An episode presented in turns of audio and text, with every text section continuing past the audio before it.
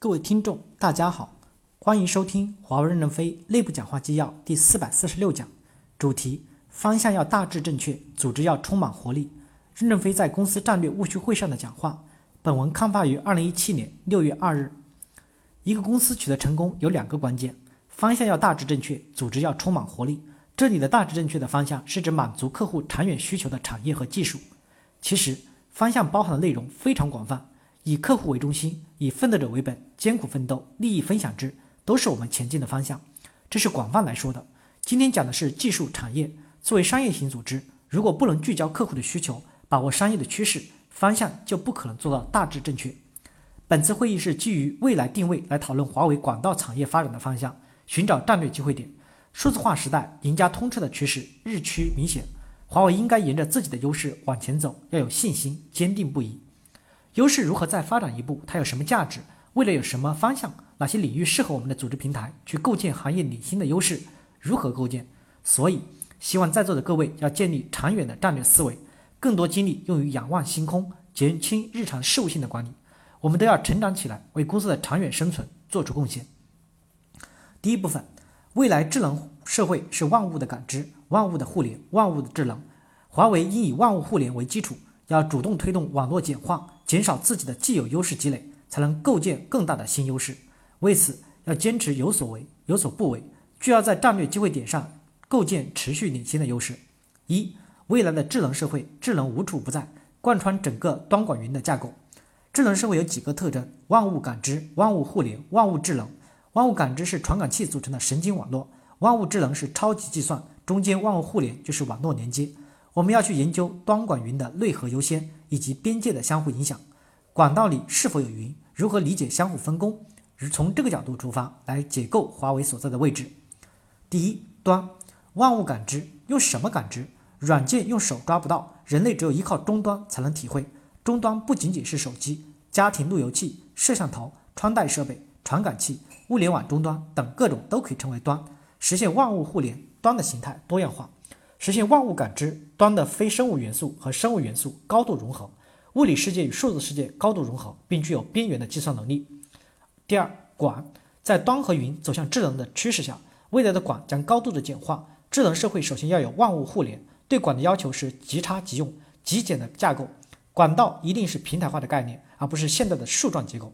这对技术的要求、商业模式产生新的变化，要突破壁垒，推进整个管道平台化。实现超宽带、极低时延、海量的连接。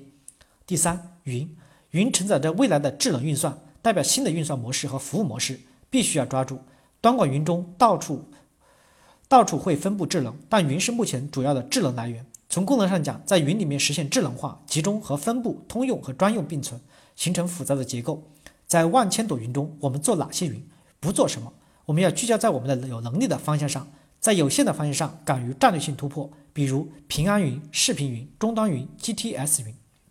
有人认为，将来传感器的最大赢家应该是日本，因为日本的材料科学非常的发达，传感器核心是材料科学。美国隐私保护最完善，全球数据都会集中到美国。美国在云上很发达，应该是最大的赢家。运用智能，也许最大的赢家应该是德国，因为德国的系统工程很发达，用人工智能发展工业，提高生产效率和质量。生产多又好的产品，一个八千一个八千万人的国家就变成了八亿人口的工业大国。华为应挤进去，连接应最发达，而且是最是必须的。二，推动网络的简化，敢于削弱我们的既有优势，就是我们的新优势。针对 OTT 等推动开源、开放架构和白牌硬硬件，我们要看到其简化的网络、提高效率等有价值的一面，认识到其背后的推动力量是 OTT 自身的商业目的。我们也要推动网络的简化，减少壁垒，削弱自己的优势，降低重心，形成更大的优势。网络一定会逐步走向自动化、自治、自运维。